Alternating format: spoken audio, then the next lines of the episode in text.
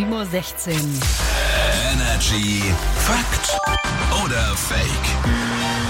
Nicht nur im Fußball gibt es eine Champions League, sondern auch bei den Radiospielen. Und das ist ganz klar Fakt oder Fake. Da betteln wir uns jeden Morgen mit Behauptungen, die wir uns an den Kopf klatschen und versuchen dann herauszufinden, will der mich eigentlich gerade hinters Licht führen oder sagt er die Wahrheit?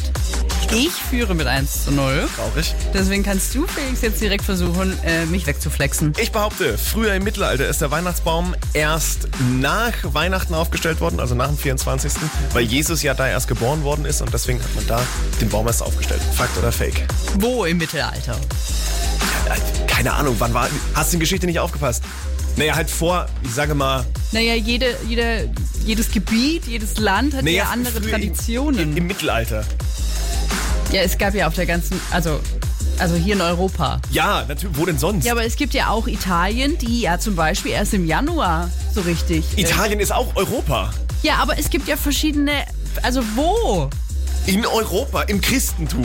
In ganz Europa. In ganz Europa. das kann ich mir nicht, obwohl, das kann ich mir vorstellen. Aber die einen machen es ja so, die anderen so. Früher im Mittelalter haben es alle gleich gemacht. Da gab es Woher Caesar und weißt sonst du niemand. nicht? Das kannst du überhaupt nicht so jetzt einfach behaupten. Du hast das nicht studiert. Ähm, ich sag jetzt einfach mal, weil ich wollte nämlich sagen, zum Beispiel in Italien, die feiern das ja erst äh, im Januar. Also Ja. zum Beispiel. Ja. Wir im Dezember so richtig. Also äh, ist jetzt 50-50, sage ich einfach mal Fakt. Das kann so sein. Fake. Ich hab's mir gerade das ausgedacht. Ja, hat man gemerkt, oh mein Gott, ich hätte ja draufkommen können. Das war so eine beschissene These. Hallo? Aber ich hab dich damit in das Licht geführt. Ich manchmal macht das Leben einfach überhaupt gar keinen Spaß mit dir. Was ist los Zu mit meiner These. Ja. Ich behaupte, betrunkene Bienen haben Bienenstockverbot.